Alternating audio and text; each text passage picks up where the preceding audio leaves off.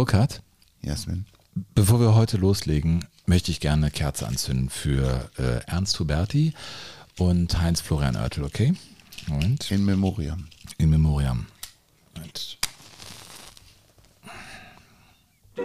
Jogo Bonito. Das schöne Spiel. Der Fußball-Podcast mit Sven Pistor und Burkhard Hupe. Ja, oder? Ja, wir machen was ganz Neues. Das haben wir noch nie gemacht. Wir haben noch nie auf aktuelle Dinge so reagiert, wie wir es heute tun werden. Aber ich glaube, es haben uns auch selten zwei Lebenslinien so berührt, wie die von Heinz-Florian Oertel und von Ernst Huberti, die ja kurioserweise, muss man irgendwie sagen, fast zur selben Zeit zu Ende gegangen sind und das in sehr hohem Alter. Und diese Biografien, die so erstaunliche Parallelen aufweisen, die müssen hier einfach erzählt werden bei uns. Heinz-Florian Oertel, in der DDR die Stimme des Sports, ist 95-jährig äh, gestorben, in einem gesegneten Alter, muss man sagen. Ernst Huberti ist 96 geworden und ist bei mir im Dorf gestorben. Echt? Ja, der wohnt ja auch bei uns oder wohnte bei uns mit seiner Frau und hat auch wirklich noch bis weit in die 90er hinein, hat, weiß ich, da hat er immer noch sich darum gekümmert, dass das Altpapier rechtzeitig an der Straße stand. Ja, zwei absolut prägende äh, Reporter, Legenden, muss man sagen. Ja, Ja, ja. Das, das kann man, glaube ich, äh, sagen. Und wir wollen sie nochmal beleuchten, das Leben würdigen und äh, ja, den Scheinwerfer auf beide richten. Heinz-Florian Oertel, vielleicht seine bekannteste Reportage ist äh, die im Marathon. Ja, 1980 Olympische Spiele in Moskau. Zum zweiten Mal holt einer für die DDR Gold und er hat einen wunderbaren Vornamen. Liebe Zuschauer zu Hause, das ist ein einmaliger Triumph. Liebe junge Väter vielleicht oder Angehende, haben Sie Mut. Nennen Sie Ihre Neuankömmlinge des heutigen Tages ruhig Waldemar. Waldemar ist da. Waldemar! Ich bin echt froh, dass ich erstens im Westen geboren wurde und auch deutlich vorher, weil meine Eltern mochten den Örtel. Die waren ja auch von drüben und die mochten den wirklich gerne. Also ja. Der, der hatte- Lauf war am 1. August 1980. Ob jetzt 40 Wochen später tatsächlich äh, viele schon. Waldemars auf die Welt kamen oder kurze Zeit später im Kreißsaal so benannt wurden, das lässt sich statistisch nicht erhärten. Ja, das muss man sagen. Ja, ey, das, das war Heinz-Florian Oertel at its best. Ja, die berühmteste Reportage von Ernst Huberti, in der auch vieles deutlich wird, warum er so populär gewesen ist und warum bis heute einfach viele auch noch ins Schwärmen tatsächlich geraten, wenn sie an ihn denken, war seine Reportage vom späten Ausgleich durch Karl-Heinz Schnellinger im Halbfinale 1970 bei der WM in Mexiko gegen Italien. Schnellinger. Nein, nein, nein, nein. Schnellinger. 1 zu 1. Ausgerechnet Schnellinger, werden die Italiener sagen. Ausgerechnet Schnellinger. Ja, dafür wurde er ziemlich abgefeiert, ne? Also für diesen Stil und dann ausgerechnet Schnellinger und mehr gar nicht zu sagen. Er galt ja so als äh, ja Mann der Pause, ne? als Meister der Pausen äh, wurde er ja vom Spiegel jetzt auch äh, schlussendlich äh, gewürdigt, äh, nachdem er gestorben ist. Ja, und das ist ja eigentlich nur ein Füllwort ausgerechnet. Ja, stimmt. Und es gibt aber, glaube ich, in der gesamten Geschichte der Sportreportage kaum einen prägenden, prägenderen Begriff oder Ausdruck für einen Kollegen oder eine Kollegin als ausgerechnet für Ernst Huberti. Und das finde ich so toll, wenn man sich so, wenn man sich so auf diese Biografie stürzt und guckt, was hat er alles gemacht, was hat er alles erlebt. Und dann kommt man ganz oft an den Punkt, wo man denkt, ausgerechnet der. Ja. Bei Oertel eigentlich auch, ausgerechnet Oertel. Ne? Also ja, ich meine, das Geniale bei diesem ausgerechnet, ich weiß, also Füllwörter werden sicherlich auch immer wieder so, ja, vielleicht äh, Rückschlüsse ziehen auf, auf unseren täglichen Beruf, was wir vielleicht heute noch von denen lernen können oder was man da mitnehmen kann. In dem Fall war es aber kein Füllwort, sondern es beschrieb ja den Schnellinger, der in Italien Profi war und eben ausgerechnet der gegen die Italiener den Ausgleich schoss. Also das war äh, nicht der Zufall oder der Tatsache geschuldet, ich muss jetzt irgendwas sagen, das war schon richtig eingesetzt. Ja, aber du musst dieses Füllwort auch eben parat haben. Ja. Du musst das eben so komprimieren können, dass ausgerechnet Schnellinger, also der unverdächtigste Torschütze der deutschen Fußballnationalmannschaft, der unwahrscheinlichste eigentlich, dass der nun in dieser letzten Minute beim letzten Angriff ausgerechnet gegen Italien erfolgreich ist. Viel besser kann man das nicht ausdrücken. Ja, wir haben eine Kerze angezündet für diese beiden Reporter, die jeweils vier Epochen in Deutschland erlebt haben. Beide sind geboren in der Weimarer Republik in den 20er Jahren, erlebten in sehr prägenden Jahren äh, dann als Pimpfe oder Jungvolk dann äh, die ähm, Nazi-Herrschaft, waren beide auch im Krieg dann ging es für Oertel in der DDR weiter. Er war die Stimme der DDR, muss man sagen. Mhm. 17 Mal war er zum Beispiel äh, Fernsehliebling der DDR. Das war die höchste Auszeichnung, die du da haben konntest. 17 Mal. Der machte Unterhaltungsprogramme. Ein Kessel Buntes war auch aus seiner Feder mit entsprungen. Er die große Samstagabendshow, muss man vielleicht erklären. Die große Samstagabendshow ja. im DDR-Fernsehen, wo die DDR-Bürger sich, das war wirklich auch wie so ein Lagerfeuer. Ne? Also mhm. wenn ein Kessel Buntes anstand, dann haben die sich alle vom Fernseher getroffen und waren gespannt, was der Heinz Florian jetzt wieder so in petto hat. Er hat auch viel gesungen und er war ein großartiger Entertainer, unglaublich schlagfertig, immer aufs aller, also bis ins allerletzte Detail vorbereitet, ganz anders als Thomas Gottschalk also.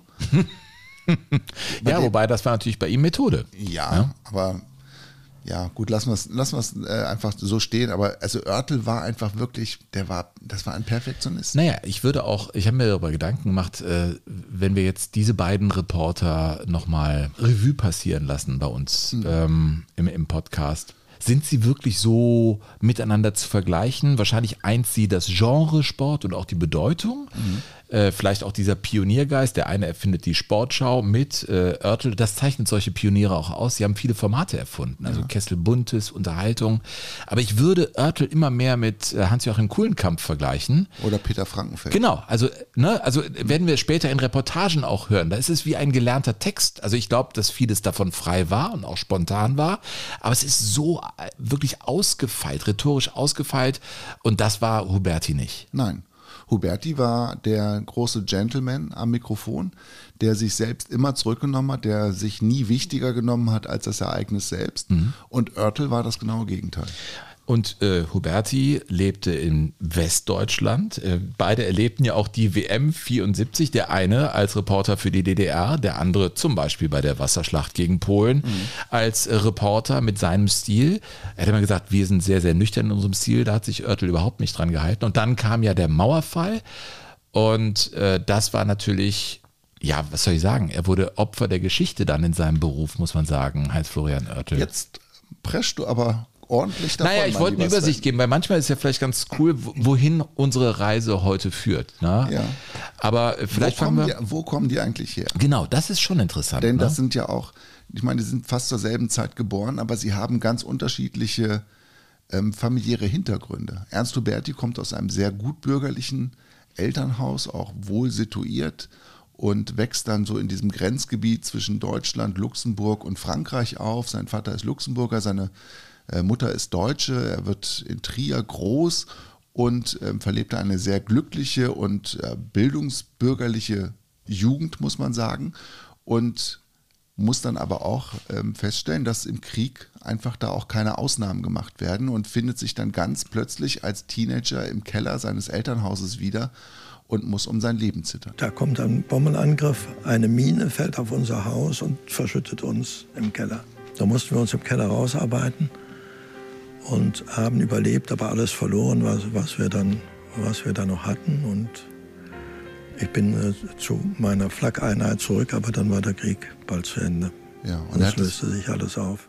Er hat das Glück gehabt, dass er dann nicht in Gefangenschaft geraten ist, Ernst Huberti, anders als Heinz-Florian Oertel, der ja dann in britische, glaube ich, Gefangenschaft geraten ist und konnte dann relativ schnell auch wieder so ein normales Leben anstreben zumindest. Also er hat sein Abitur nachgeholt, er hat angefangen zu studieren, er hat ein Volontariat gemacht. Philosophie und Germanistik. Genau. Das ist ja irgendwie ne, auch äh, interessant eigentlich. Und hat dann auch ziemlich schnell schon seine ersten Gehversuche gemacht im, im frischen Radio, ne? mhm. im Südwestrundfunk hat er seine ersten Übertragungen gemacht vom Mainzer Karnevalszug, hat er, ihn hat er übertragen und ist dann aber auch recht schnell beim Sport gelandet und also wenn man das so in der Rückschau sieht, denkt man ja, es ist ja alles zwangsläufig, aber was war schon zwangsläufig nach dem Krieg? Das war ja alles ungewiss. Ja, das stimmt. Und äh, wenn man so zurückblickt, denkt man, das sei ja eh alles auf ein Gleis gesetzt worden und dann gab es irgendwann die Sportschau und alles folgte einer Logik. Aber Nein. wir haben ja so viele Folgen schon hier in Jogo Bonito gehabt, auch zur Gründung der Bundesliga und so. Ja. Ähm, das waren halt die Gesichter und Stimmen dieser Zeit, wo Mhm. das Ding erstmal so groß wurde ne, im Sport. Bei Heinz-Florian Oertel war es, wie du gesagt hast, äh, auch so. Er wollte auf gar keinen Fall an die Front äh, und da äh, sterben. Das war ja das Los derer, die an die Front geschickt wurden, äh, zum Großteil. Also meldete er sich, obwohl ich glaube nicht, dass er ein großer Seefahrer war, aber er dachte sich, okay, wenn ich mich jetzt zum Marinedienst melde und da sage, ich will Kapitän werden, dann werde ich erstmal lange ausgebildet und so war es dann auch. Er hatte keinen Fronteinsatz, sondern wurde dann äh, in den Schlussmonaten des Krieges da ausgebildet, kam in britische Gefangenschaft und da war er ein Jahr und da gab es schon so ähm, auch Szenen, hat er mal gesagt, äh, wo dann die Leute eingeteilt wurden in diesem Gefangenenlager und dann abgezählt wurde, eins, zwei, zwei, eins, zwei. zwei. Und äh, er hatte das Glück, dass er eben nicht im Steinbruch arbeiten musste, sondern anderen Tätigkeiten nachgehen konnte und das hat ihm möglicherweise das Leben gerettet. Also das war natürlich eine Zeit, die beiden, Huberti und Oertel, haben den Krieg mit voller Wucht erlebt. Wir hatten vielleicht alle etwas, was uns bewegte. Das Kriegserleben, die Nachkriegszeit, schwere Zeit. Und da freute man sich über Kleinigkeiten noch. Und da wollte man nicht erst hoch hinaus, sondern wir wollten auf dem Teppich bleiben. Wir hatten überlebt und waren glücklich damit. Und so ging es für ihn zurück ähm, in die Politik dann auch. Er trat ein in die KPD, später dann in die SED und wurde in Cottbus erst einmal Schauspieler. Und das hört man, finde ich, dann auch in den Reportagen. da geht es in dem Alter ja noch in alle Richtungen. Man probiert sich aus. Ich meine, du hast auch äh, geschauspielert. Ne, in Theatergruppen und man, man probiert sich rhetorisch aus. Und ich glaube, das ist vielleicht eine Grundlage für das, was später bei Oertel folgen sollte. Ich finde, wir hören fantastische Reportagen. Äh, vielleicht siehst du das zum Teil anders. Ich habe sie, ich habe mich bestens unterhalten gefühlt und finde, er ist ein Dirigent, ein Künstler. Äh, als, als Reporter. Ähm, dann ging Weißt es halt was? für ihn zum Cottbusser Theater erstmal. Weißt du, was ich besonders finde bei Heinz-Florian Oertel? Dass er ja aus, ein, aus Verhältnissen stammt, die diese Karriere auch gar nicht vorgezeichnet haben. Der kommt ja aus wirklich einfachsten, aus ärmlichen Verhältnissen, hat da äh, in einer Zwei-Zimmer-Wohnung mit seinen Eltern, sein Vater war, glaube ich, Tuchmacher, die Mutter war Putzfrau. Und die haben da, in, hat, glaube ich, einen Raum zum Leben und die Küche. Und das über viele, viele Jahre hinweg. Und das war eine Karriere, die war so überhaupt nicht abzusehen. Und es war, glaube ich, in den 50ern oder in den späten 40ern selbst in der DDR viel schwerer dann diesen Weg zu gehen. Also der muss einfach einen so unfassbaren Willen mitgebracht haben und gepaart mit einem außerordentlichen Talent für die Bühne, fürs Mikrofon, damit das überhaupt möglich geworden ist. Ja, und das wurde auch ziemlich schnell äh, klar. Also er war in Cottbus, überlegte vielleicht Lehrer zu werden oder Schauspieler. Es ging wirklich noch in viele Richtungen und dann war da mal ein Sportereignis und er wurde mal gefragt, ob er sich nicht vorstellen könnte, dass, er wird äh, immer da schon groß äh, frei formuliert haben, ob er das nicht mal übertragen wollte. Und da hat er sich später mal dran erinnert. Und dann kam diese Chance der Reportage, weil in Cottbus ein Studio des Landessenats Potsdam eröffnet wurde und die suchten einen, der das Endspiel, jetzt sage ich es ganz korrekt, der das Endspiel um die brandenburgische Landesmeisterschaft im Frauenfeldhandball Spremberg gegen Luckenwald übertragen könnte. Und da habe ich dann im Oktober dort hinter diesem Kasten, hinter diesem Tor gehockt, aufgeregt natürlich und so weiter und so weiter. Aber das eigentlich, ähm, wie soll ich sagen, Schwierigste war, im Handball fallen ja normalerweise eine Menge Tore. Und dieses Spiel brachte nur einen Treffer. Der war zum Beginn des Spieles gefallen. Luckenwalde gewann 1 zu 0. Und als ich sprechen musste gegen Ende des Spiels, die letzten zwei, drei Minuten, war nichts los. Es war also mucksmäuschen still. Und ich musste versuchen, was draus zu machen. Alchemist. Klingt ein bisschen nach englischem Elfmeterschießen, ehrlich gesagt. ja, er musste etwas machen. Das klingt nach, ich hatte nur ein Taschenmesser und musste mir eine Bude schnitzen. Das ist Radio, das ist Hörfunk, da muss man eben Alchemist sein. Was ich bei, bei Oertel wirklich toll fand bis zum Schluss, also solange er sich nur öffentlich geäußert hat, er hat immer diese sehr klare, besondere Stimme gehabt. Also ich finde, er klingt in den, in den 50ern, erkennst du seine Stimme total und die hat einen so ungeheuren Wiedererkennungswert. Also ich glaube, viele Jogadores, die dann, wenn, wenn sie diese Folge durchgehört haben, wenn sie dann dem Oertel nochmal irgendwann über den Weg laufen, dann werden sie sofort denken, ach ja, das ist ja der Oertel. Ja, ja. Also Dieses die rollende R so ein bisschen. Großartig. Aber äh, ja, ja, ja, ich finde es auch sehr schön, wie er spricht. Es fast, ich, ich finde, es gibt Menschen, die klingen zeitlos. Ich finde, er klingt so ein bisschen zeitlos. Er ist nicht so eine Stimme, wo ich sagen würde, ja, klar, äh, 50er Jahre, da sozialisiert und so ist die Sprache. Ich finde, er ist zeitlos. Ja, was, was ich toll finde und was ich, was ich sehr gut nachvollziehen kann, warum der so schnell so erfolgreich gewesen ist, mein Eindruck von seiner Stimme ist, dass die einen ungeheuren Optimismus, einer, mhm. Leben, einer Lebenszugewandtheit Ausdruck verleiht, die ganz besonders ist. Und das ist ja genau das gewesen, was die DDR auch gebraucht hat in ihren ja. ersten Jahren. Also du baust diesen sozialistischen Arbeiter- und Bauernstaat auf und brauchst natürlich auch optimistische Stimmen, die das nach außen vertreten. Aber die auch ganz klar machen, wo da die Grenzen zwischen den beiden deutschen Staaten zu ziehen sind. Wenn man auf das Heute schaut und morgen ansteuert, meine muss man sich immer wieder erinnern, wo kommt das her? Und den Weg des Sportes der DDR kenne ich von Anfang an, von 0, nichts. Und ich kenne auch den Weg des BRD-Sports von Anfang an. Die ersten Sportführer der BRD 1949, 50, habe sie alle kennengelernt, waren Nazi-Sportführer. Die haben den Sport der BRD bestimmt ja. und haben uns nur attackiert von Anfang an. Okay, also redet er vielleicht von Pico Bauwens, dem DFB. Es gibt auch einzelne Verbände, mhm. äh, die sicherlich da nicht frei von Schuld waren. Auf der anderen Seite war er natürlich auch die Stimme eines Systems äh, in der DDR, das, äh, das auch nicht über jeden Zweifel haben war, um es mal sehr diplomatisch das, auszudrücken. Das, das, ist ja, das steht ja heute außer Frage. Nein, das muss man aber betonen ja, an der Stelle. Ne? Das, ist, das ist natürlich so, aber ich finde, was man nicht vergessen darf, in welchem zeitlichen Kontext das stattfindet. Und ich glaube ganz fest daran, dass es in den 50er Jahren sehr, sehr viele Menschen in der DDR gegeben hat, die wirklich an diesen sozialistischen Staat geglaubt haben und die geglaubt haben, dass wir können da etwas aufbauen, was ganz anders ist als all das, was es vorher gegeben hat. Und dass der da mithelfen wollte, das nehme ich ihm schon ab. Genau, aber wir haben ja in den Folgen über, über äh, die äh, Hüben wie drüben Folgen ja über die frühe DDR gesprochen, wie mhm. Vereinsstrukturen zerschlagen wurden ja. und Dinge da wirklich komplett umgetopft mhm. wurden.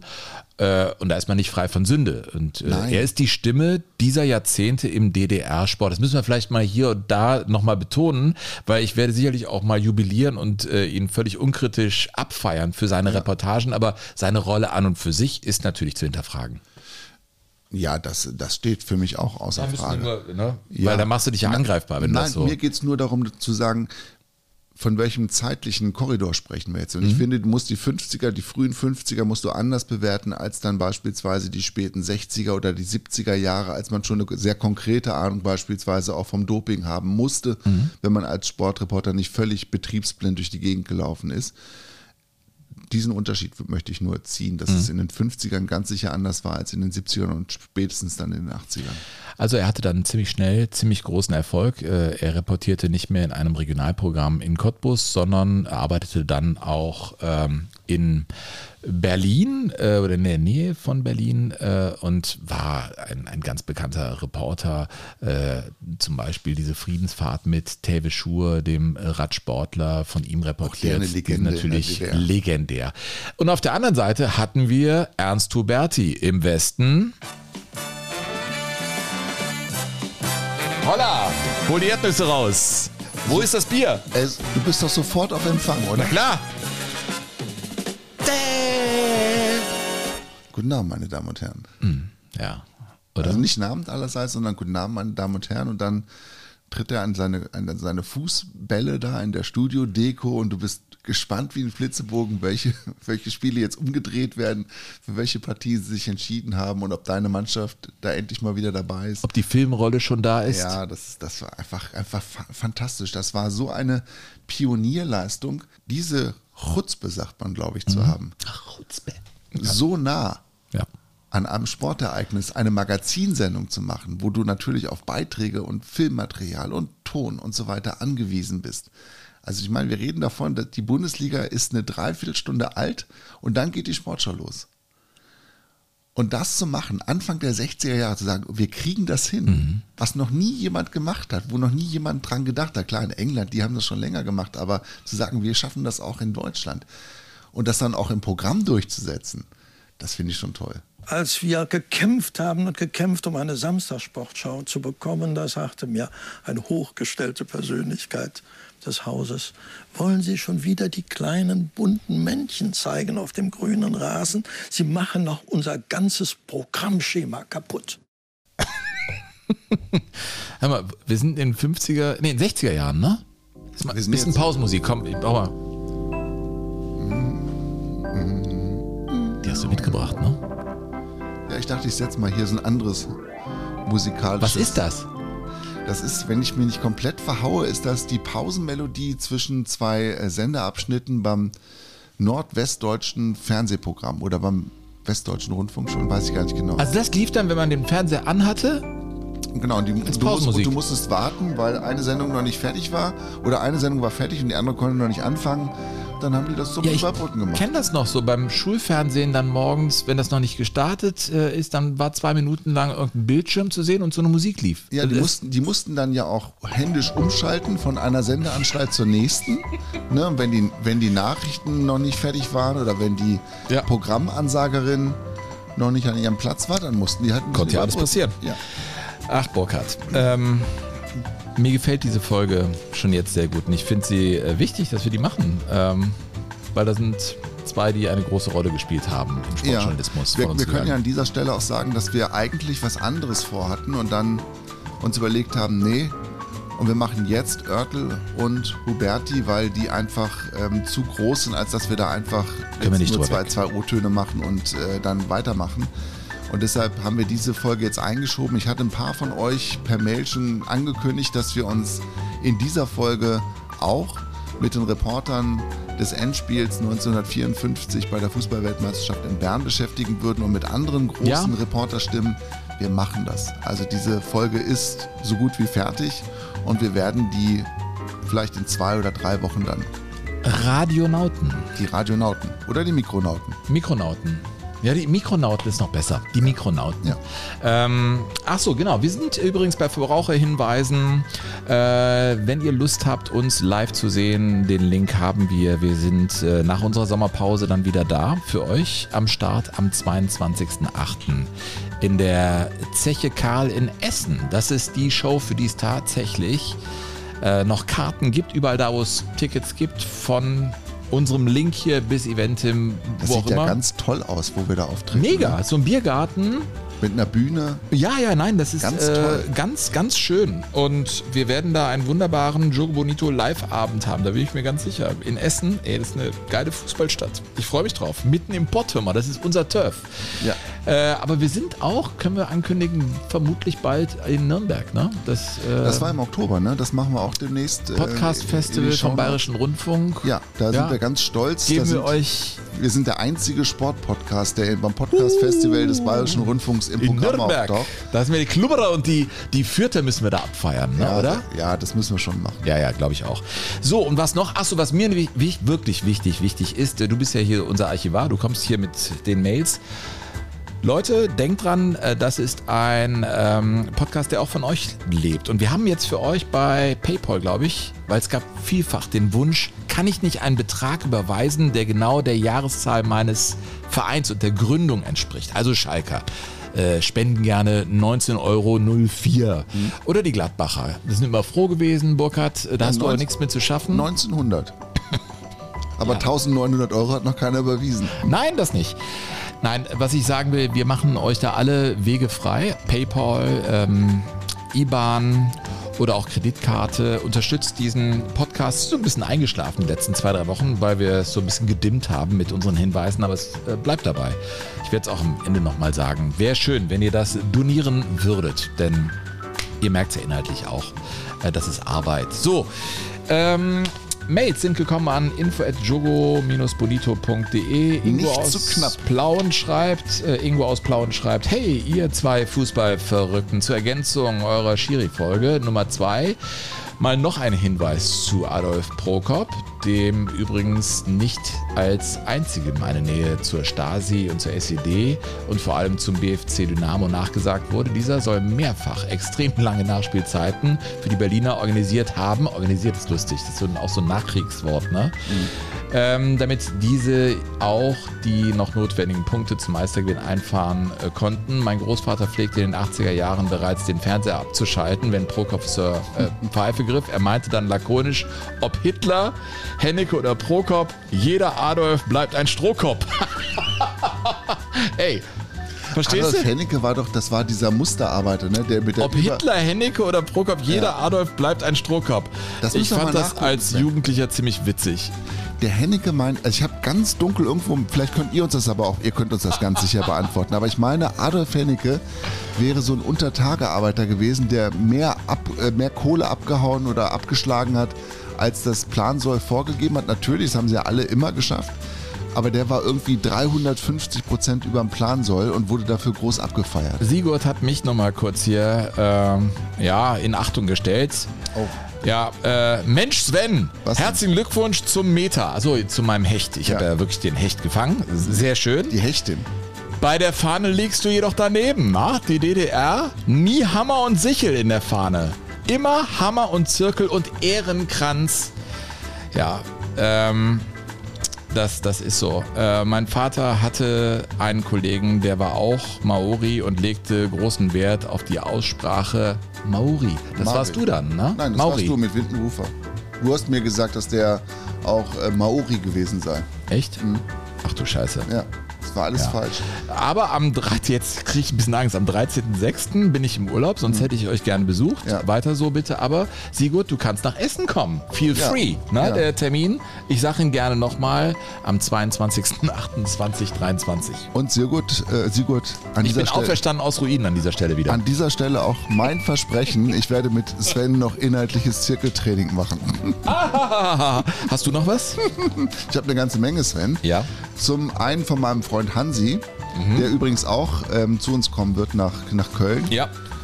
Hansi, der ehemalige Torhüter der Stuttgarter Kickers, dann lange im Ausrüstergeschäft unterwegs und der hat uns was zur Schiedsrichterlegende Rudolf Kreitlein geschickt, der ja Schneider gewesen ist. Und der Hansi hat mir Fotos geschickt, auf denen Trikots zu sehen gewesen sind vom VfB Stuttgart. Ganz schöne Trikots. Und zwar war da die Vorderseite in vier große Rechtecke aufgeteilt oder Quadrate. Und es war dann abwechselnd oben rechts rot, dann daneben weiß, unten links rot und unten rechts weiß. Und diese Trikots hat Rudi Kreitlein, der Schneider für den VfB Stuttgart. Kreitlein? Ja, der gelernter Schneider gewesen ist, man nannte ihn ja auch das tapfere Schneiderlein, hat er entworfen für den VfB Stuttgart und die haben das tatsächlich in einem speziellen Spiel auch so getragen. Und selbstverständlich hat der Hansi, der ja Gott und die Welt kennengelernt hat im Fußball, auch den Kreitlein kennengelernt und hat, glaube ich, auch ein Spiel gemacht, wo der gepfiffen hat. Also der Hansi schreibt dann auch wirklich immer ganz besondere Dinge und hat mir auf jeden Fall auch ein Foto geschickt von diesem, von diesem Trikot und das finde ich ganz toll und ich, ich liebe das, dass diese Dinge einfach immer so weiterlaufen. Es bereichert auch unser Leben, wenn ihr uns sowas schickt an info@jogo-bonito.de. Also eure Geschichten interessieren uns absolut. Ja. Ähm, wie schön, Burkhard. Äh, hast du noch was? Sonst hätte ich äh, das Ende der Pausenmusik und Ich äh, hätte wir noch- würden weitermachen. Ich hätte noch eine kleine Geschichte von Phil Gödecke. Ähm, ich bin Phil, 24 Jahre alt und komme aus Höxter im schönen Ostwestfalen, also gar nicht so weit weg von Burkhards Heimat. Ich wollte euch einfach nur mal danken für euren tollen Podcast. Gerade als etwas jüngerer Fußballromantiker kann man Zeiten nachempfinden, die man leider nicht miterleben oder wohl auch in Zeiten von Katar, VAR und Co. nie wieder erleben wird. Deshalb höre ich gerade jede Folge nach und freue mich immer, sobald die Meldung kommt, dass etwas Neues erscheint. Ich hoffe, es folgt demnächst nochmal ein Auftritt in meiner Nähe. Ich werde da sein. Eine kleine Spende folgt gleich, damit dieses Projekt noch lange weitergeht. Durch euch ist mein neuer Klingelton, das finde ich total cool, ist mein neuer Klingelton, also beim Handy, auch das Lied des KV Mechelen, welches mir nicht mehr aus dem Kopf gegangen ist. Und das war doch furchtbar, das Lied. ja, ja. Ja, aber ja, so naja, bisschen- Phil, die Geschmäcker sind halt, meine Mutter hat immer gesagt, die Geschmäcker sind verschieden. Die Pausenmusik habe ich jetzt dreimal anfahren müssen, weil du wieder nicht zum Punkt gekommen bist. Ja, aber das war in den 50ern auch so und das hat die Menschen nicht gestört sein. Du musst dich entschleunigen. Ja. Wir haben noch viele Mails bekommen von Leuten, die jung wir, sind. wir kriegen das wieder alles. Das ist ein Wahnsinn. 20, also viele, die uns sagen, hey, wie cool ist es, dass es das gibt, weil ich habe diese Zeit, ich meine, wir haben auch hier Oertel und, und Huberti in ihrer Prime oder frühen Zeit, du schon ein bisschen, aber ich ja, Ja, Huberti nicht. schon. Ja, Huberti ich auch. Äh, also wir, wir wissen ja auch nicht alles, und haben auch nicht alles erlebt, aber Fußballgeschichte ist total interessant und relevant und ähm, ich glaube, um auch abzugleichen, äh, was heute so eben ist und eben nicht mehr ist. Und deswegen ist dieser Podcast, glaube ich, auch für, für Leute, die jetzt gerade mal jung sind, äh, sehr interessant, weil Dinge früher schon anders geregelt wurden. Wir sind wieder bei diesen beiden Reportern und vielleicht einer Glanzstunde äh, von Heinz-Florian Oertel, der ja später auch promovierte. Der Titel seiner Promotion ist ja einfach super. 1981 übrigens. Da hatte er den, äh, gab es ja diese Auszeichnung. Äh, vaterliche, vaterländische Verdienstorden. Verdienstorden. Den hat er in Bronze 1960 bekommen und dann in Gold 1980. Also mehr geht, glaube ich, in der DDR nicht. Die Promotion äh, mit dem Titel Untersuchungen zu den für die Tätigkeit als sprechender Sportreporter im Rundfunk und Fernsehen der DDR notwendigen speziellen Fähigkeitsqualitäten und Persönlichkeitseigenschaften. mit anderen Worten, es kann kein anderer als ich oder? Also das ist der Titel dieser Arbeit. Ähm, und es gibt Dinge, die er wahrscheinlich auch nur so konnte, wie er sie konnte. Finalreportage Tewe Schur, Gustav Schur, der Fahrradfahrer, auf der Friedensfahrt bei einem Etappensieg und äh, Heinz-Florian Oertler begleitete, das war ja damals auch eine Pionierarbeit, Ja. diese Radfahrten mit einem Übertragungswagen und das war spektakulär und so klang's. Tewe Schur im Stadion, Vorverhältst mit 20 Metern Vorverhältst. Wir vor Freude schreien, aber ich muss noch meine Stimme etwas eindämmen. Tewe Schur wird eine Etappe gewinnen. Das ist jetzt ganz, ganz sicher. 100 Meter noch. Der Helz kommt auf, der Helz kommt auf. Tewe Schur hält, Tewe Schur. Wir haben gewonnen, wir haben gewonnen. Jetzt sind wir glücklich. Jetzt sind wir so glücklich. Das können Sie sich vorstellen. Ja. Ja, da wurde jeder, wirklich jeder sportliche Erfolg eines DDR-Sportlers wurde da in den Himmel gehoben. Und man muss zur Friedensfahrt vielleicht noch eines sagen, die war in den 50ern bis weit in die 80er Jahre hinein, war das für die Menschen in, in Osteuropa, also nicht nur in der DDR, war das das Pendant zur Tour de France. Ne, die wurde ja nicht nur in der DDR gefahren, sondern auch dann ging nach Polen, ging nach Tschechien, ging manchmal nach Ungarn. In die Tschechoslowakei damals, genau. Tschechoslowakei, genau.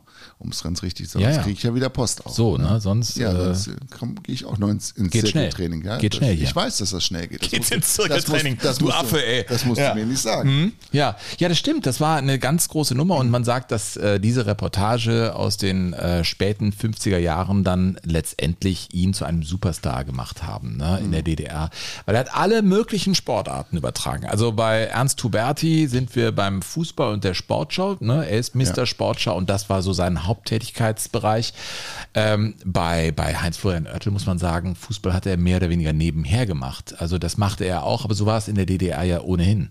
Und die beiden waren ja auch rein äußerlich komplett unterschieden. Ne? Und Ja, wobei beide hatten eine Halbglatze, aber der eine hat sie getragen, der andere hatte eben seinen Klappscheitel. Ne? Ernst Huberti hatte ihn erst sehr, sehr spät abgenommen. Ja, aber ich finde, dass Ernst Huberti, wenn du dir heute alte Bilder anguckst, der sah zu Beginn der 60er Jahre schon aus wie Ende der 80er Jahre. Der hatte schon sehr früh so silbernes Haar und hatte schon sehr früh so diese, diese Gentleman-Attitüde, die er um immer das Einstecktuch, der war ja immer perfekt gekleidet. Ja, wie Sean Connery eigentlich. Und Heinz-Florian Oertel war einfach die Rampensau. Hm, ne, der optisch erinnerte der total, finde ich, an Manfred Krug, an Hm. den Schauspieler. Ne? Und der war auch groß und war kräftig und hat auch viel Sport getrieben und hat die Laufbewegung in der DDR auch mit an den Start gekriegt und hat auch ähm, jetzt nicht so das klassische Sportreporterleben abseits des Sportereignisses geführt, also sprich dann am Tresen nochmal die Heldengeschichten erzählt, sondern der ist, der hat ein sehr asketisches Leben fast geführt, also was so weltliche Genüsse angeht. Und ähm, ja, also diese haben zur selben Zeit über dieselben Dinge berichtet und sind doch höchst unterschiedlich gewesen. Ja, auch im Stil, ne? Wenn wir bei Ernst Ja. Huberti mal eine Live-Situation nehmen und nicht, es ist ja ein Unterschied, ob du eine Sportschau moderierst oder ob du ein Ereignis kommentierst. Wir haben ja auch grundunterschiedliche Rollen in unserem Berufsleben. Ja. Also das, das glaube ich schon. Wir haben beide den Live-Moment, aber unterschiedliche Rollen. Wenn wir jetzt mal Ernst Huberti sehen, bei einer Entscheidung vom ersten FC Köln im Europapokal, eine legendäre äh, Szene, den Münzwurf, ne, als da damals eben das Elfmeterschießen noch nicht entscheiden Ja, im konnte. Viertelfinale schon, ne? Europapokal der Ja, das dritte. Spiel. Die hatten dritte. zweimal unentschieden gespielt und dann in, in Rotterdam, das, finden- das im De. Kuip und dann immer noch unentschieden und dann wurde die Münze hochgeworfen und sie blieb im Schlamm stecken und ja, Huberti war auch dabei. Es ist eine solche Spannung jetzt hier in dem Stadion. Es hat noch niemand seinen Platz verlassen. Sowas hat es noch selten gegeben. Da ist das losgefallen. Wer springt in die Höhe? Wer ist es? Wer ist es? Wer gewinnt? Wer gewinnt? Wer gewinnt? Muss auch das wiederholt werden? Jawohl, es geht nichts. Und Liverpool gewinnt. Und Liverpool ist eine Runde weiter.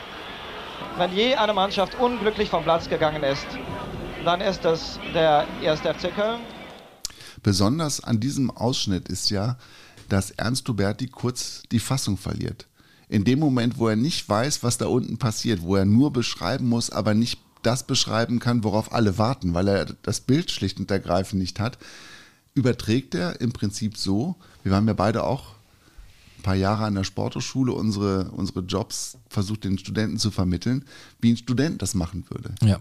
Also redundant ohne Ende ist immer wieder derselbe Satz, derselbe Satz, derselbe Satz, derselbe Satz, bis es dann endlich aufgelöst werden kann, mhm. hat er keine anderen Worte und fängt sich aber ganz schnell wieder und ist dann am Ende wieder derjenige, der die Draufsicht hat und der aber auch nicht die Fassung verliert. Und das ist schon toll. Zu diesem Spiel, das finde ich übrigens ähm, auch, ist, ist so ein Spiel, über das allein könnten wir wahrscheinlich eine Jogo-Folge machen. Ne, das war ja im, im März 1965 und das war bis zu dem Zeitpunkt, ich glaube auch in der Geschichte des Münzwurfes, das äh, Spiel in der spätesten Phase eines Europapokals, das durch einen Münzwurf entschieden worden ist. Der Schiedsrichter damals war Robert Schaut aus Belgien und der hatte in weiser Voraussicht schon eine Holzscheibe mitgebracht weil er dachte, wer weiß, wer weiß, vielleicht brauche ich die am Ende. Und hat er eine Seite rot gefärbt und die andere weiß. Und die Mannschaftsführer durften sich jetzt nicht aussuchen, welche Farbe sie haben wollten. Das heißt, die Kölner kriegten weiß und Liverpool kriegte rot. Und beim ersten Wurf, der dann auf dem Matsch landete, steckte die auch nicht senkrecht im, im Boden drinne, sondern kippte leicht. Und es war eigentlich mehr weiß als rot. Und eigentlich waren die Kölner gefühlt weiter. Und dann hat aber der englische Kapitän Yates gleich dafür gesorgt, dass diese Nummer wiederholt worden ist. Und überleg dir mal, du spielst Stunden um Stunden Fußball. Du spielst drei große Partien, zweimal 0 zu 0 und das Entscheidungsspiel 2 zu 2. Ne, Wolfgang Weber steht da mit einem gebrochenen Wadenbein. Nach 20 Minuten ist er raus mit gebrochenem Wadenbein, der Kölner Verteidiger.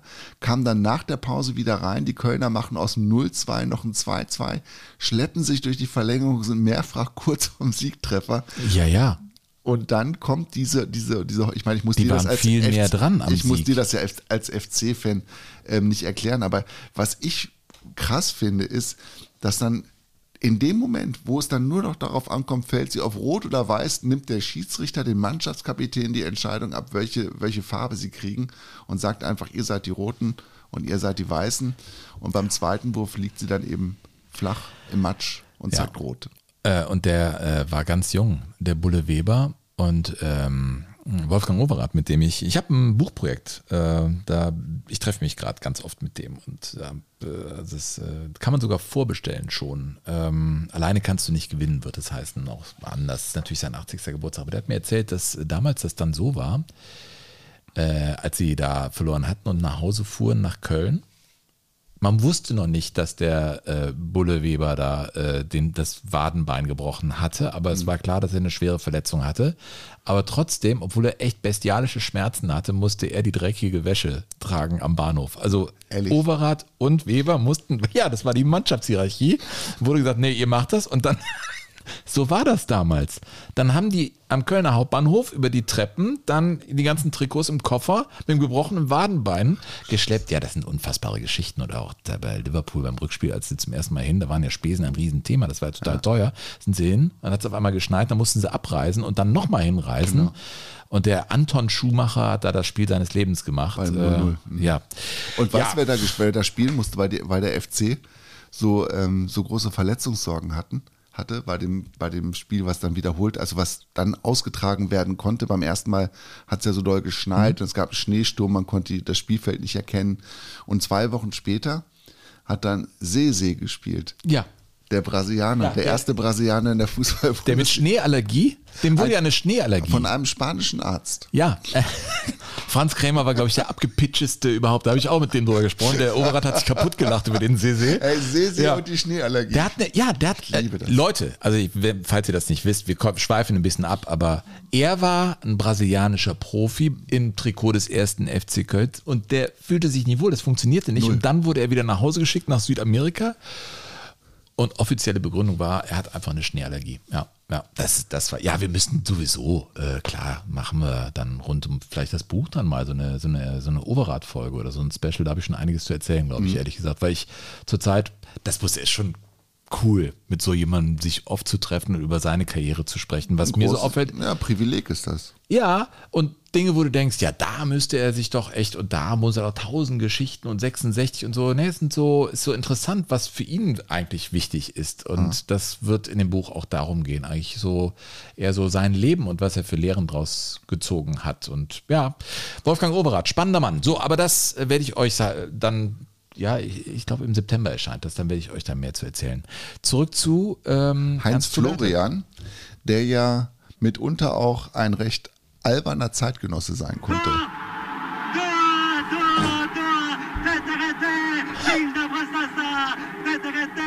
Ja, ja, war ein bisschen albern. Ja, da hört man aber vielleicht auch denjenigen, der die Sehnsucht hat, im Theater Leute zu unterhalten und zum Lachen zu bringen. Ne? Hat das wahrscheinlich als Bühne verstanden. Er hatte ja, das haben viele Zeitzeugen erzählt, eine besondere Herangehensweise an große Sportereignisse. Er hatte sich immer etwas zurechtgelegt, wenn alles gut geht. Und er hatte sich was zurechtgelegt, wenn alles schief läuft. Das ist schon ein guter Plan erstmal. Ja, also der ist da auch immer mit, mit Netz und doppeltem Boden rein, hat sich aber dann manchmal trotzdem so in Sprachbildern verstiegen, dass man heute noch ein bisschen die Luft anhält. Er hat ähm, da Dinge geschaffen, die man jetzt heute vielleicht so nicht mehr machen würde, aber er hat es durchgezogen und dafür haben ihn die Menschen auch geliebt. Ja. Anders bei Ernst Huberti, also ganz anders. Müller, Müller, Müller, Tor! Meine Damen und Herren, wenn Sie jemals ein echtes Müller-Tor gesehen haben, dann jetzt.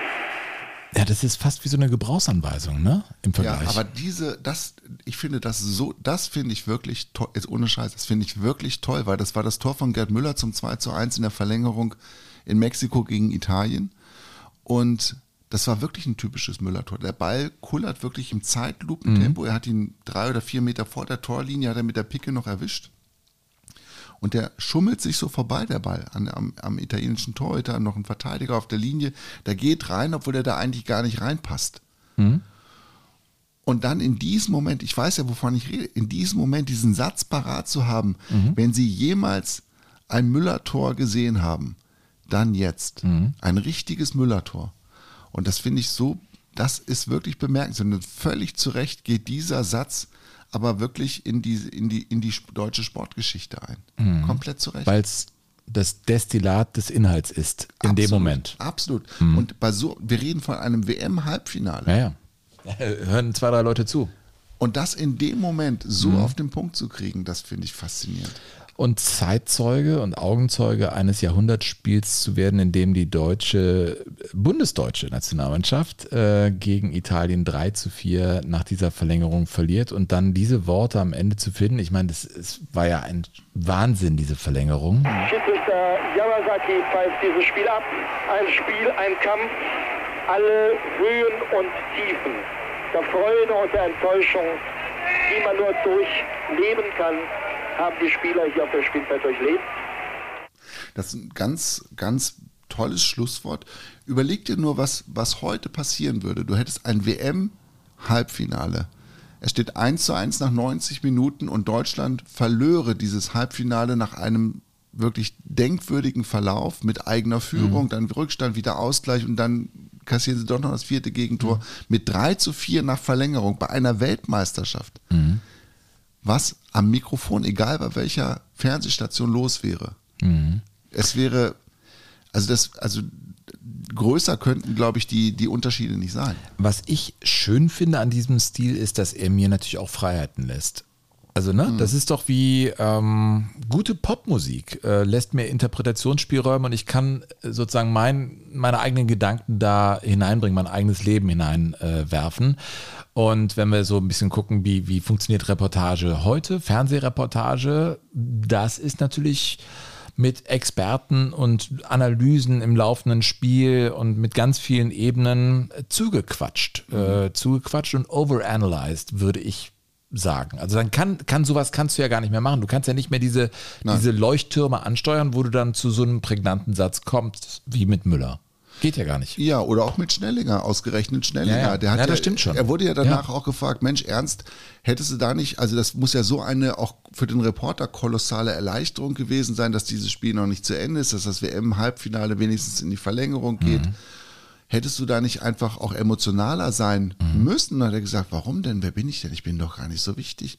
Ich kann doch jetzt, überleg doch zu Hause, stehen die Leute auf den Tischen und tanzen und freuen sich und liegen sich in den Armen und bejubeln diesen Ausgleich. Und jetzt soll ich ihnen noch was erzählen?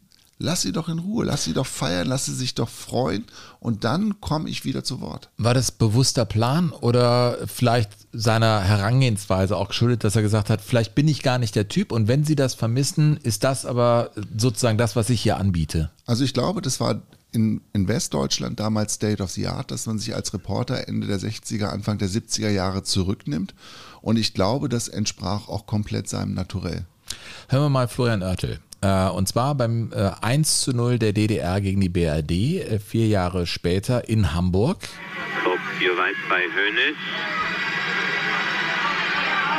Treu.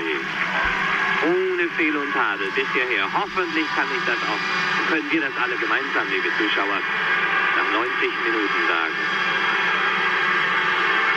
Sparwasser, Sparwasser und! Sparwasser aus Magdeburg. Hier schauen Sie unsere Touristen und unsere Spieler. Ist zurückgenommen, ne? als bei den anderen Reportagen. Noch einmal Achtung, liebe Zuschauer. Eine glänzende Aktion des Magdeburger. Schauen Sie, wie er Überblick behält. Noch an dem vorbei. Und jetzt wie er sich Schussposition schafft, überlegt und vollendet. Eine meisterliche Aktion. Sparwasser selbst. Zwölf Minuten vor dem Ende, also in der 78.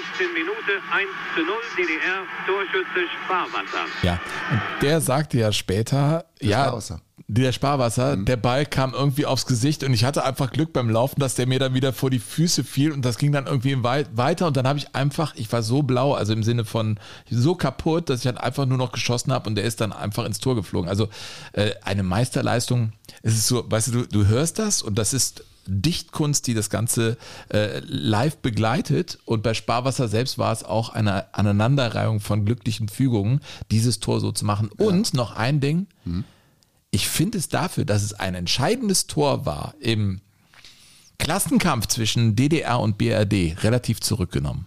Ja, weil der Örtel auch einfach ein schlauer Fuchs gewesen ist. Ja, das glaube ich auch. Ne? Der wusste genau, dass es im, in der DDR auch unglaublich viele Sympathien für die westdeutsche Mannschaft gegeben hat. Also nicht die DDR-Fußballnationalmannschaft war nicht so populär, weil sie auch nicht so erfolgreich gewesen ist. Und er wusste genau, wenn ich jetzt zu sehr auf die Pauke haue und zu sehr hier den, den, die Staatsdoktrin vertrete und jetzt hier den Sozialismus hochleben lasse, der, der dem Kapitalismus und dann noch auf eigenem Grund und Boden eine lange Nase macht, dann ähm, kriege ich zu Hause Probleme. Mhm. Das wird den Menschen nicht gefallen, für die ich das hier mache. Mhm. Und deshalb hat er sich zurückgenommen. Das hat, ja. er, hat er schon ganz gut erkannt. Ja, äh, er hat auch hm, also er hat sich äh, dann politisch zurückgehalten bei sowas. Oder mhm. wenn es im Europapokal um Republikflüchtlinge, wie man sie dann nannte, ging, ja. die wurden dann in seinen Reportagen gar nicht erwähnt, beispielsweise. Na, das hat er dann einfach so unter den Tisch fallen lassen. Das war dann gar kein Thema. Da ist es natürlich nicht journalistisch, sondern das wollte er einfach der Öffentlichkeit in der DDR nicht erzählen, dass wieder welche in den Westen rüber gemacht äh, haben, ne, wie uns äh, damals sagte. Also es ist schon, schon sehr interessant, äh, die Herangehensweise bei ähm, Heinz Florian Oertel da bei dieser WM 1974. Ernst Duberti übrigens war ja 74 auch dabei, natürlich für die ARD und der hatte das Halbfinale zwischen Deutschland und Polen. Und das wurde ja einerseits durch Gerd Müller entschieden, ist aber natürlich vor allen Dingen als Wasserschlacht von Frankfurt in Erinnerung geblieben. Und dazu muss man wissen, dass sich der Anpfiff dieses Spiels ja immer wieder verzögerte, weil es einfach nicht aufhörte zu regnen und zu gewittern da über, über Frankfurt. Und Ernst Huberti saß also auf seinem Reporterplatz und musste Wasserstandsmeldungen im wahrsten Sinne des Wortes abgeben. Das ist eine regelrechte Seenplatte. Und ich bin einmal gespannt, ob hier dem Zufall nicht Tür und Tor geöffnet ist. Wir wollen das nicht hoffen. Jo, die Bilder habe ich auch vor Augen. Ja. Ja, wie die da barfuß über den Platz laufen und diese, ja, diese, Walzen. Wasser, diese Wasserwalzen da drüber weggewalzt, ja, unglaublich. Und das muss einfach äh, Es muss so furchtbar gewesen sein, da furchtbar, so- also so ein Halbfinale zu spielen. Ne? Ja. Ich würde gerne wissen, wie das für Beverly Ranger gewesen ist, mit Ernst Huberti zusammen im äh, Sportschau-Studio. Beim Tor des Monats, muss 75, glaube ich, gewesen sein. Be- Beverly Ranger damals noch für den Bonner SC, wenn ich mich nicht komplett täusche. Und sie hatte also damals das ähm, Tor des Monats erzielt. Das war ein Sololauf, der wirklich Tolles Tor. to- absolut fulminant gewesen ist. Aber damals hatte der Frauenfußball schon noch so diesen, nicht nur Hauch, sondern der, der lag ganz klar in der, in der Schublade der, der, des Exotischen. Und nun auf einmal war da Beverly Ranger und die war gleich doppelt exotisch, weil sie gebürtig aus Jamaika stammte. Und Ernst Huberti musste nun mit ähm, einer farbigen Fußballerin umgehen und ihr diese Medaille überreichen. Und ich muss sagen, das war jetzt nicht gerade die Sternstunde von Ernst Huberti. Schön und kaffeebraun sind alle Frauen aus Kingston Town. Hier ist der lebende Beweis. Beverly Ranger, herzlichen Glückwunsch. Sie sind die Torschützin des Monats. Ja, das waren die 70er Jahre. Ähm, Frauenfußball war, glaube ich, erst 71 beim DFB-Bundestag überhaupt äh, erlaubt worden und auch andere äh, Sportjournalisten, Wim Tölke, äh, rutschten da auf dem Parkett sowas von aus im Umgang mit Frauen. Also nicht, dass ich das entschuldigen möchte, das ist klar, aber ich glaube, man muss das trotzdem nochmal in die 70er Jahre äh, verfrachten. Ja, Äh, gerade die Kollegen von der Sportschau haben große Probleme gehabt mit dem Frauenfußball. Da gab es viele Diskussionen, ob überhaupt Tore aus dem Frauenfußball in dieser Auswahl Tor des Monats aufgenommen werden dürfen. Weiß ich von Klaus. damals in der internen, äh, Selektion? Weiß ich von Klaus Schwarze, der ja auch bei mir im Dorf lebt übrigens, der mit das Tor des Monats erfunden hat und mit Ernst Huberti dann durchgesetzt hat ähm, in der Redaktion.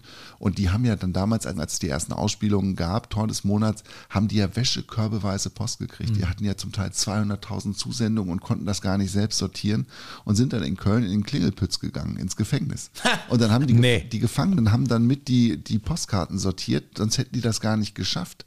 Jetzt im Ernst? Ja, die haben die Wäschekörbe in den Klingelpütz gebracht. Das hat Ernst- dir Klaus Ernst- Schwarze erzählt? Ja, Ernst Huberti ist mit seinem Wagen dahin gefahren und dann haben die das da sortiert. Also Klingelpütz, wir hören ja Leute aus Plauen, die uns schreiben und überall. Man muss sagen, rein geografisch, man fährt von Frechen oder Königsdorf, wo anscheinend alle wohnen. Alle, ne? Also Huberti, Schwarze, also Huberti war Schwarze und Hupe. Und Töpperwien. Und Töpperwien, äh, ich glaube, Tom Bartels wohnt auch nicht ganz weit Nein, entfernt. fünf- fünf Kilometer. Man fährt im Prinzip am Gefängnis vorbei zum WDR. Das ist so. Ne? In etwa, Klingelpütz, Ja, kann das, man das so sagen. kann man so sagen. Und da hat er dann Wäschekörbe abgeliefert und dann haben die Knackis das Ding Ja, und die sortiert. haben auch irgendwie so ein, ich glaube, die haben ein paar Süßigkeiten gekriegt. die oder mussten zählen, wie viele, Ja, welches Tor die meisten Zuschriften Da stand ja bekamen. nur die Nummer hinten drauf. Wie geil ist das gab denn, ja kein, ey? gab ja selbst den TED gab es ja noch nicht damals. Ah, Das ist für mich, das wusste ich gar nicht. Das ist ja echt ein Highlight. Hat er das erzählt? ja. Das ist ja super.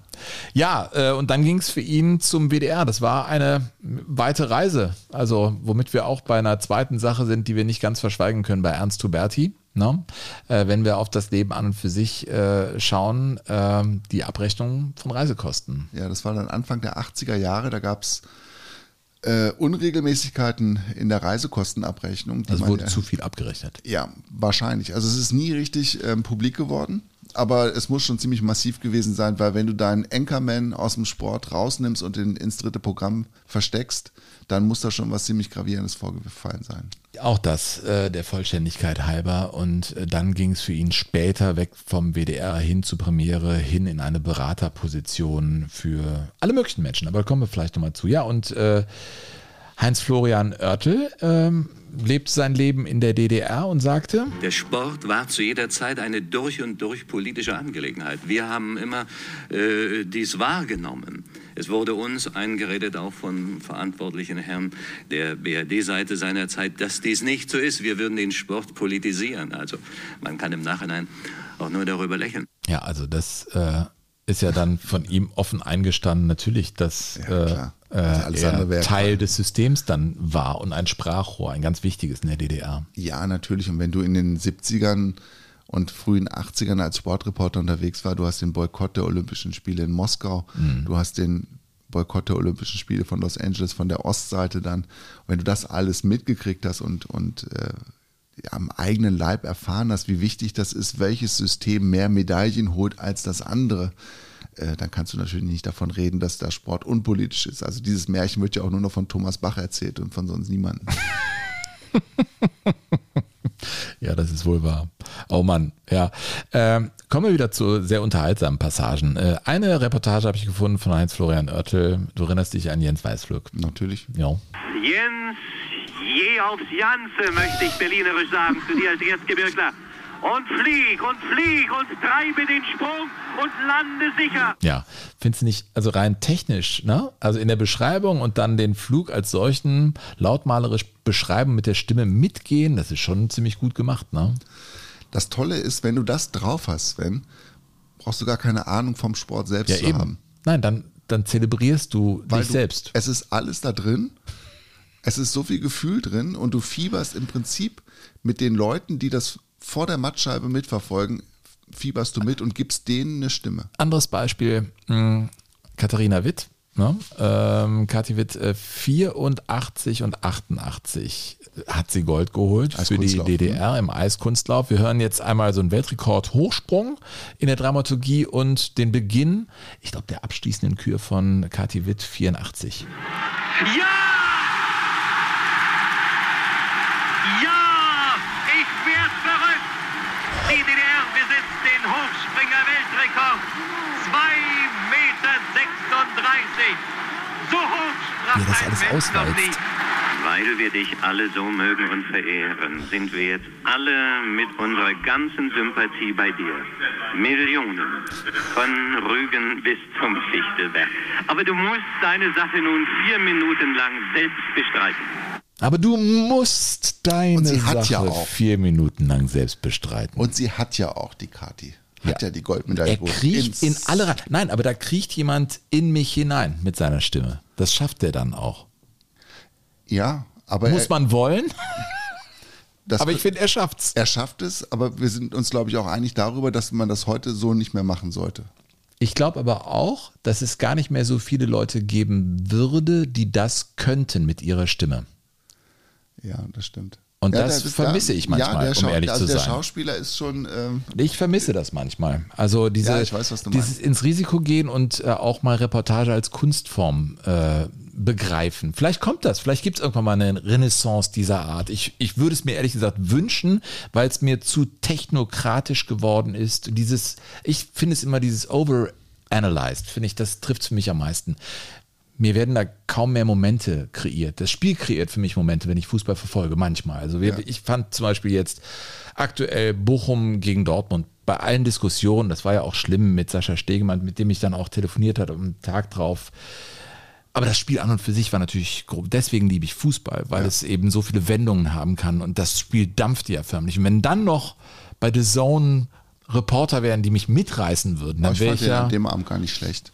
Ja, aber ich finde, wenn wir heute mal bei Örtel sind, ein bisschen mehr Örtel, äh, fände ich, äh, hätte schon was von Lametta, das wir brauchen im Baum der Bundesliga. Hätte dem Ernst Huberti vielleicht das andere, ein oder andere Mal auch ganz gut zu, zu Gesicht gestanden. Zum Beispiel 1977, als er in einem Bericht, in einem Nachbericht noch einmal das Jahrhundert-Fallrückzieher-Tor von Klaus Fischer im Länderspiel gegen die Schweiz zusammenfasste. Dann wieder ein bildschöner Angriff. Schauen Sie, was Abramczyk macht. Aus dem vollen Lauf diese Flanke. Waagerecht liegt Fischer in der Luft und erzielt das schönste Tor des Spiels, des Ja. Tages, des Monats, des Jahres, wie Sie es haben wollen. Ja. Ein Tor, wie man es ganz selten sieht. Ja, mehr Ekstase konntest du beim, beim Ernst nicht erwarten. Ja. Ne? Ich hatte ein Poster von diesem, von diesem Tor ganz lange in meinem Zimmer hängen, obwohl ich ja nun alles andere als ein Schalker war. Aber so hoch, wie der damals in der Luft lag und diesen, diesen Ball so perfekt traf, das, das hat mich äh, total gepackt damals. Und der hat bis vor ein paar Jahren auch immer noch äh, bei äh, Fußballspielen Fallrückzieher machen müssen und auch gemacht. Äh, Ja, Klaus Fischer, ich war letztens bei ihm und wenn du mit ihm sprichst und du über so Spielszenen sprichst, dann springt er auf Mhm. an seinem großen Tisch im Wohnzimmer und dann beginnt er in die Aktion zu gehen und so und dann macht er die Sachen wieder vor, aber Fallrückzieher sagt er, habe ich mir die Schulter angeknackst, irgendwann mache ich nicht mehr. Ja.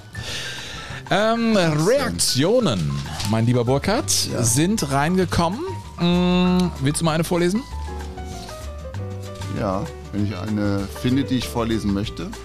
sonst habe ich hier eine. Komm, ich leg los. Und zwar mit dieser Reaktion von Lars. Lars schreibt, hallo ihr beiden, ich bin etwas hinterher mit eurem Podcast und erst bei der Folge Sonnenkönige 2 angelangt. Aber keine Sorge, der Rückstand wird schnell aufgeholt. Ich liebe euren Podcast dafür, dass allerlei Kuriositäten und Anekdoten rund um den Fußball erzählt werden. Herrlich. Wusstet ihr eigentlich, dass vor 20 Jahren am 18. April 1998 Schiedsrichter Herbert Fandl für ein Kuriosum sorgte? Er ordnete an, dass Schalke in Gelb spielen musste. Also quasi in den Farben von Lüdenscheid Nord. Ja. Und zwar in den Trikots des äh, Karlsruhe SC. Wisst ihr bestimmt, wollte es aber nochmals erwähnen und er hat dann noch so ein paar andere Sachen hier ähm, erzählt. Und hier, achso, wann kann ich eigentlich eine Jogo Bonito Tasse kaufen? Dann bin ich bei meinem Frühstückscafé gedanklich immer bei euch mit am Frühstückstisch. Oder ihr druckt T-Shirts mit dem Slogan quasi Putzerfische. Vetapunga, was wie Vetapunga? Das war das nicht auch, das war doch auch so eine, das war doch auch so ein Insekt, hätte ich jetzt fast gesagt, aber ich Ach du nicht wieder? mehr. Ja. Mit den Kakerlaken. Ja, oder einfach nur Jogo Bonito. Ey, Merchandise, ja, vielleicht äh, ja, Was überlegen wir das mal. Ne? Ich höre euch bald wieder und ihr lest sicher noch von mir. Schöne Grüße von Lars. Vielen Dank, schreibt an info@jogo-bonito.de. Übrigens, äh, diese Geschichte mit dem Schalker, mit der Schalker Mannschaft in den Dortmund-Trikots haben ein paar Leute geschickt. Und äh, der Daniel hat dazu noch geschrieben, ähm, er kann sich erinnern, dass der FC Bayern mal beim ersten FC Köln mit Leibchen spielen musste und sich die Einwechslung eines FC-Spielers sich derart verzögerte, weil er das Trikot in der Kabine vergessen hatte. Und gegebenenfalls könnte man in diesem Zusammenhang auch noch von der Schuhgeschichte des Ari van Lent erzählen, der just gegen den ersten FC Köln mit seinen alten Tretern seine lange Torflaute mit einem Hattrick beendete, als er sie nämlich, also seine alten Schuhe, per Post von einem Fan zurückerhalten hatte. Nee. Ja. Ach, das, aber ganz weit hinten klingelt es da bei mir auch. Tolle Geschichte. Ja, und hier kommt eine von Hanna und äh, die schreibt ganz am Ende, dass sie auch Benny grüßen möchte, der uns gerade im Nepal zuhört.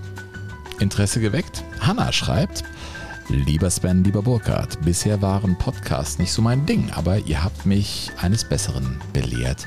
Mit der Folge Knochenbrecher und Menschenfresser habt ihr mich überzeugt und inzwischen höre ich euch ziemlich gern. Eine Folge zu Musik im Fußball habt ihr ja schon gemacht und Musik spielt ja immer wieder eine Rolle in euren Shows. Letzte Woche war ich in der ersten vietnamesischen Liga. Groundhopping in Vietnam oder was? Letzte Woche war ich in der ersten vietnamesischen Liga beim Spiel des FC Da Nang gegen äh, Vitel FC.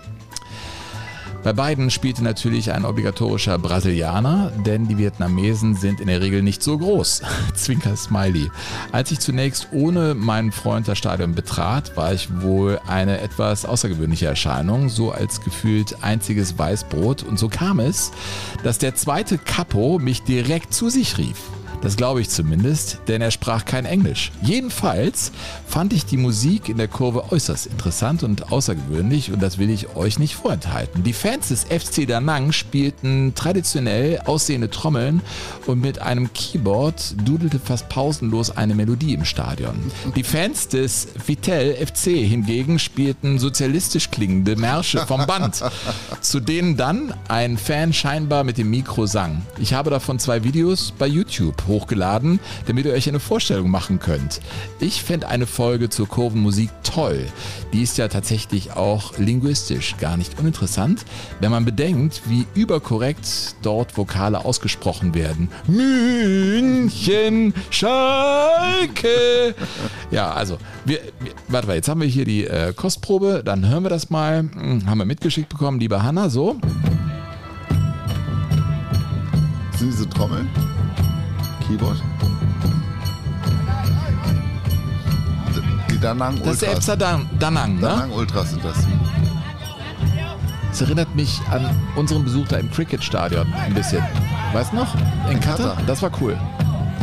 Ja, das ist aber. Das ist der Capo jetzt, ne? Das ist der Manolo von Danang. Und die Hanna ist mittendrin. Ist das cool? Ich höre aber das Sozialistische da nicht, diese Ja, Märsche. das, ist ein, das ist ein anderes, äh, ein zweites Video gewesen. Und da, liebe Hanna, war die Tonqualität aber so mau, dass wir das äh, an dieser Stelle nicht spielen können. Aber wie geil ist dieser Einwurf? Hanna, oh, sie oh, boah, jetzt wird's aber ganz spektakulär. Wir sehen uns am 13.06.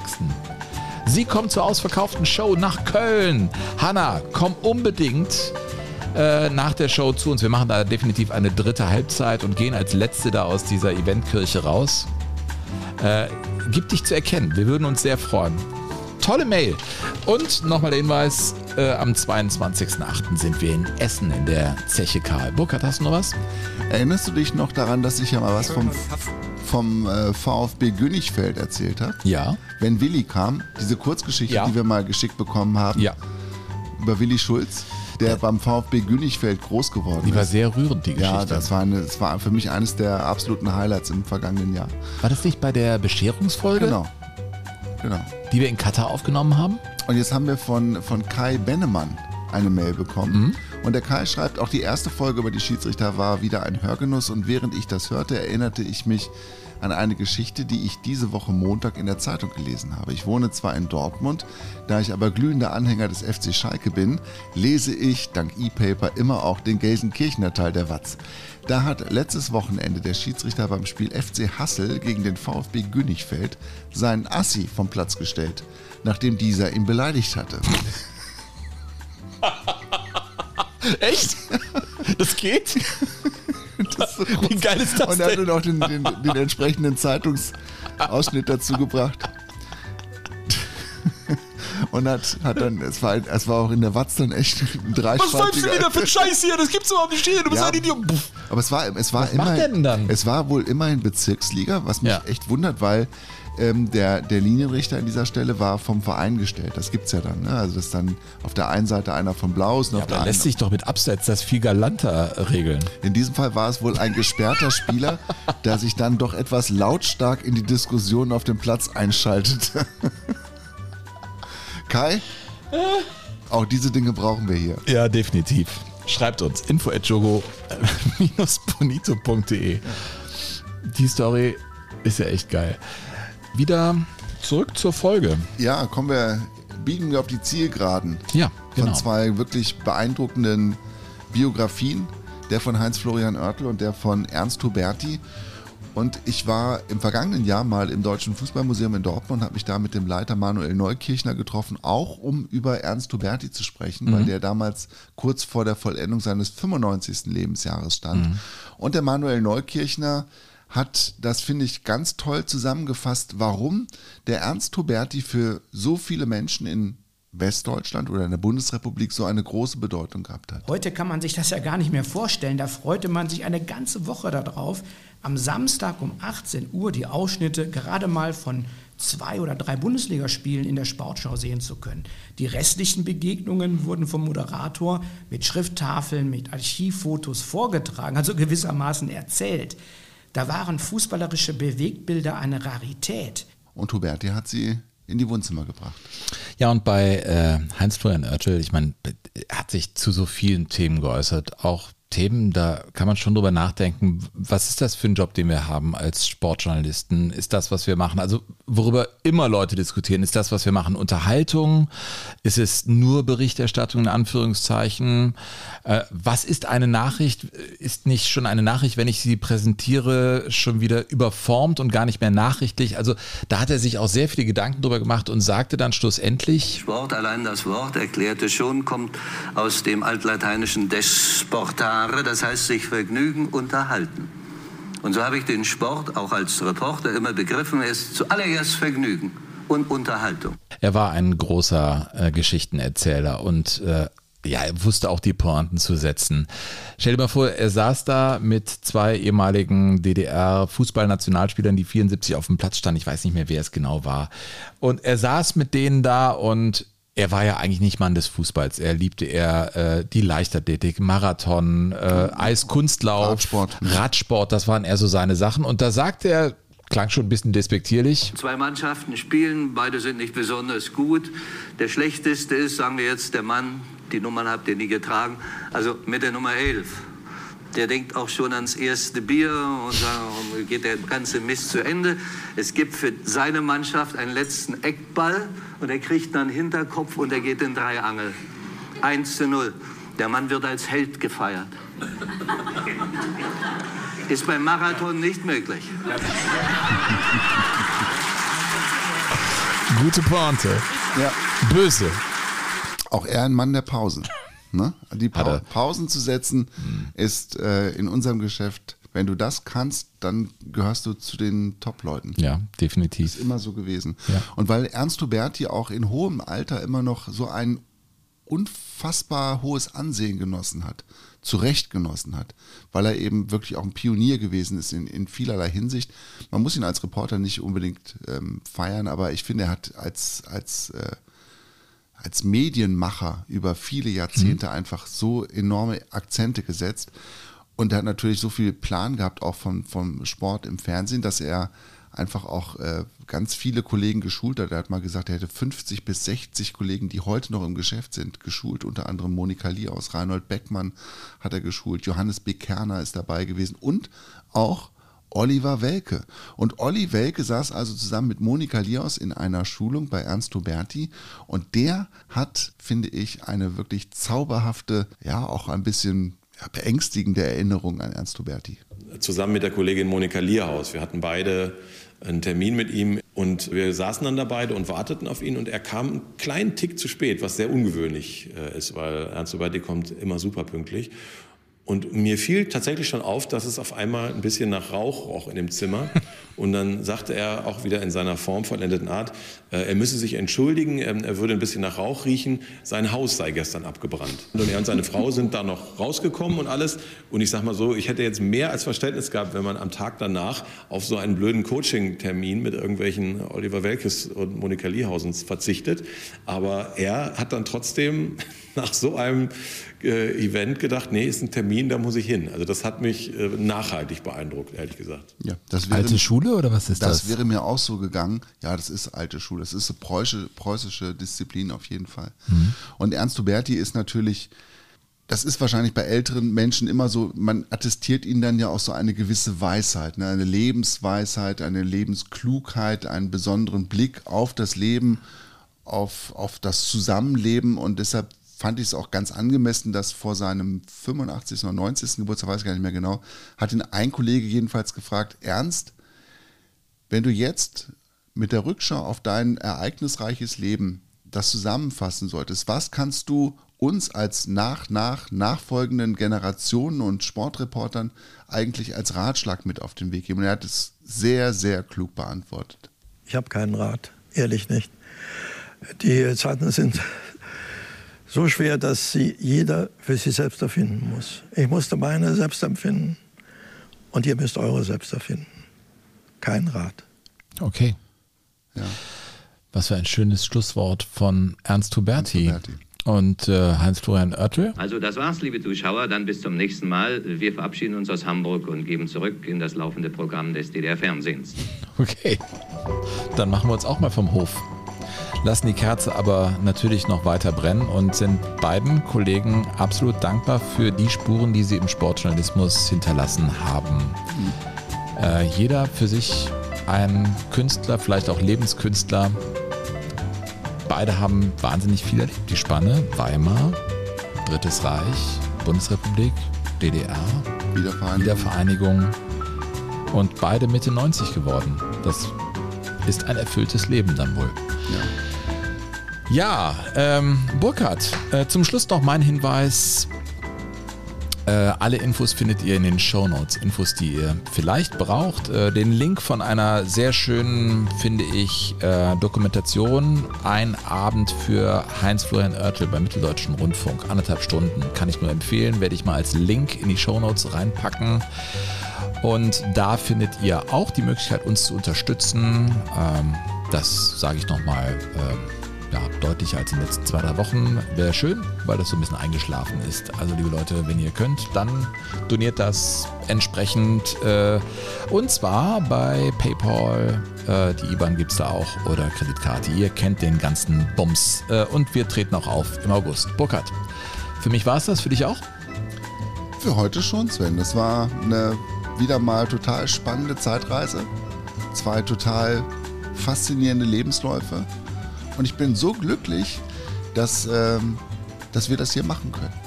Also, dass du das auch so mitträgst und dass wir so tolle Sachen rausgefummelt haben aus, der, aus dieser faszinierenden Lebensgeschichte von Oertel und von Huberti.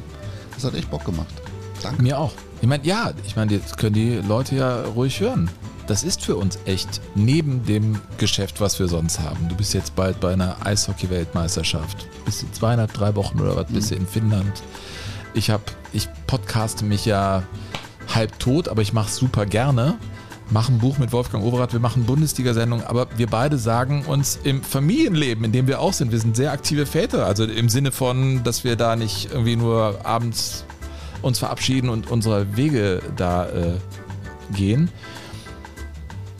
Jogo Bonito ist uns sehr, sehr wichtig. Wir wollen da auch diese Kerze am Brennen halten und deswegen könnt ihr das unterstützen. Weiterempfehlen, äh, gerne weiterempfehlen Ganz wichtig, ja. und donieren. In diesem Sinne verabschieden sich Burkhard Hupe und Sven Pistler. Jogo Bonito. Das schöne Spiel. Der Fußball-Podcast mit Sven Pistor und Burkhard Hupe.